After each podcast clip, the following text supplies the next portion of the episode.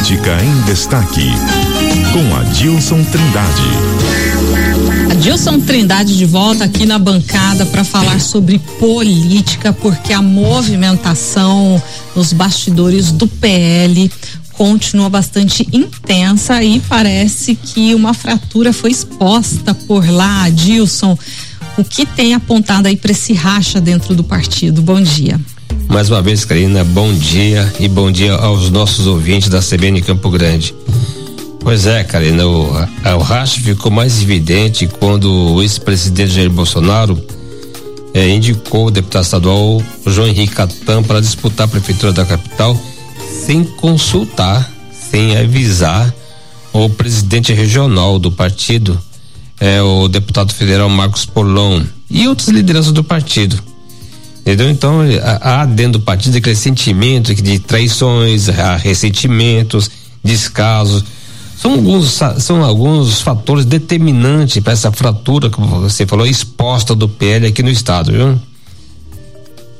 E o presidente, viu, Karina, o Polon, entendeu? ficou aquele sentimento que ele não comanda o partido como deveria comandar. Ele, até porque ele estava posto como pré-candidato da legenda a prefeito da capital, mesmo não demonstrando nenhum entusiasmo, entendeu? Ele ainda era o, era o nome do partido, né? Tava aí posto para ser lançado. Mas o inevitável aconteceu. Ele foi surpreendido, deu com a decisão de Bolsonaro indicar o Catam para disputar a prefeitura. Mas aí, viu? Mas aí tem o dedo, vamos dizer assim, do ex-deputado estadual Capitão Contar e o primeiro suplente senador Tenente Portela. E os dois estiveram com Bolsonaro em Brasília e convenceram Bolsonaro a colocar o Catan. Por quê? Porque, a, porque se dependesse do Tenente Portela, o plano dele, ele chegou a conversar isso com Bolsonaro, era o PL apoiar já no primeiro turno a reeleição da prefeita Adriane Lopes. Houve uma reação da direita, a direita que não aceitou. A direita que já vem, na verdade, é, dizendo que quer um, um candidato isso. próprio. Entendeu? Então, a escolha do Catan foi porque ele seria realmente o cara da direita, da, da, na sua essência, né? E um bolsonarista raiz, um bolsonarista que sempre está na linha de frente de combate, defendendo o ex-presidente Bolsonaro. Então ficou nesse eh, na, na, nesse sentido aí e houve reações também daqueles bolsonaristas não radicais, entendeu? Poxa vida, eu sofri descaso, né? Por que não eu? Eu vou citar um exemplo aqui, o, o deputado estadual, o coronel Davi.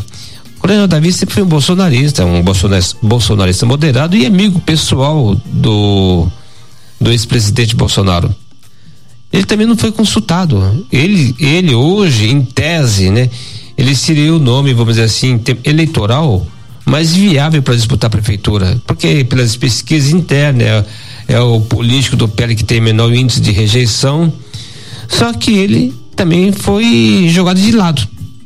E agora estou esperando, né, se no segundo turno a expectativa esse aí do PP entendeu? Se na, na eventualidade do Catan não ir para o segundo turno, o PL apoiar a reeleição da Adriane Lopes, se ela for para o segundo turno também, tem isso, né?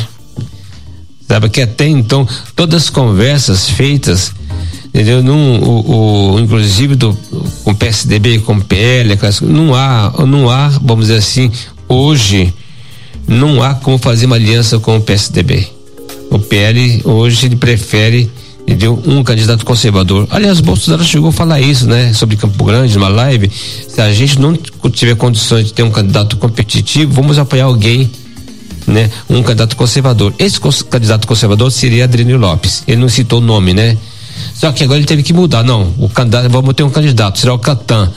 E ele chegou a deixar bem claro também, não é uma imposição, né? Vamos consultar nossas lideranças. Só que ele lançou sem consultar. Aí criou esse racha, é, rachou ainda mais o partido. É isso, né? Um bastidor que ainda segue muito quente. É claro que esse nome de quem vai representar o PL aqui em Mato Grosso do Sul deve ser desenhado aí ao longo dos próximos meses, né? Até abril, pelo menos, né? Exatamente. E essa, essa situação poderia ser resolvida agora, no dia 24. quando o Bolsonaro estaria, iria, estaria aqui, estaria né? aqui para tentar entanto, pacificar o partido. Só que ele, em vez de pacificar, ele acabou rachando ainda mais o partido. Apresentando mais questionamentos. É isso. Adilson, muito obrigada, viu? A gente segue acompanhando, né, essa atualização e vamos ver para qual caminho, né, ou que nome se fortalece aí nesse racha do PL. Exatamente, tá? É isso aí. CBN, CBN Campo Grande.